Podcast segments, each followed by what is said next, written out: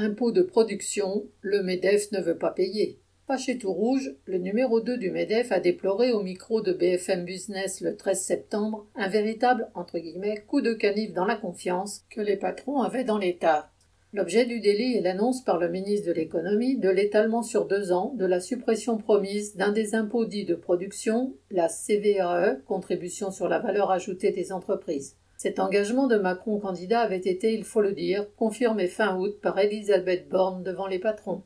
Cheval de bataille du MEDEF, sous le prétexte éculé que ces impôts de production freineraient l'investissement, leur diminution, voire leur suppression en ce qui concerne la CVAE, a fait florèche chez les politiciens de droite et a déjà été mise en œuvre par Macron 1.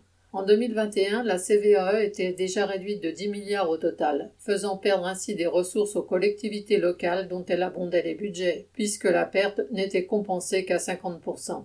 Héritière avec la CFE, cotisation foncière des entreprises, de la défunte taxe professionnelle, la CVAE devrait encore rapporter à l'État 7 ou 8 milliards d'euros versés par les patrons qui affichent au-delà de 500 000 euros de chiffre d'affaires. À l'affût de recettes pour le projet de loi de finances de cet automne, Bruno Le Maire revient sur sa suppression complète et instantanée. Seul un demi-cadeau sera donc offert en 2023 aux patrons qui devront attendre 2024 pour l'autre moitié.